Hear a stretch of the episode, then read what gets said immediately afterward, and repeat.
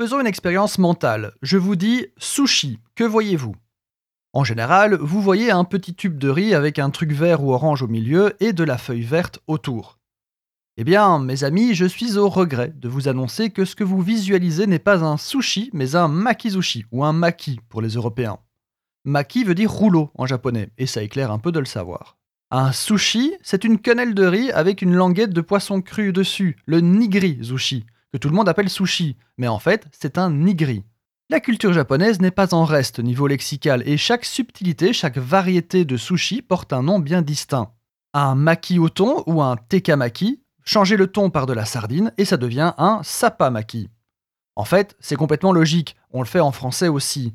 Une salade de tomates changera de nom si on remplace les tomates par de la roquette, on appellera ça bah, une salade de roquette.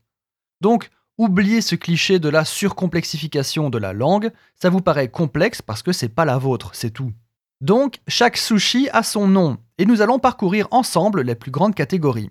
Il y en a trois le maki que j'ai décrit, le nigri que vous connaissez désormais, et le temakizushi. Le temaki, c'est un petit cône fourré, c'est aussi un classique. Et de ces trois sushis de base démarre une ramification assez déroutante. Par exemple, du nigri arrive le fameux onigri, si cher à Alex Kidd, le personnage de jeu vidéo. C'est une sorte de triangle avec un petit peu de feuilles de nori pour l'attraper. Ce serait stupide d'aller plus loin, vous saisissez l'idée.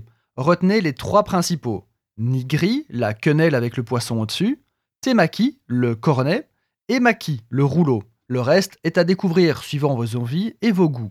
Ah oui, et quand un maki est entouré de riz et non de feuilles de nori, c'est un California roll. Eh oui, c'est pas d'origine japonaise, et c'est cool aussi. Mais en japonais, on appelle ça un uramaki.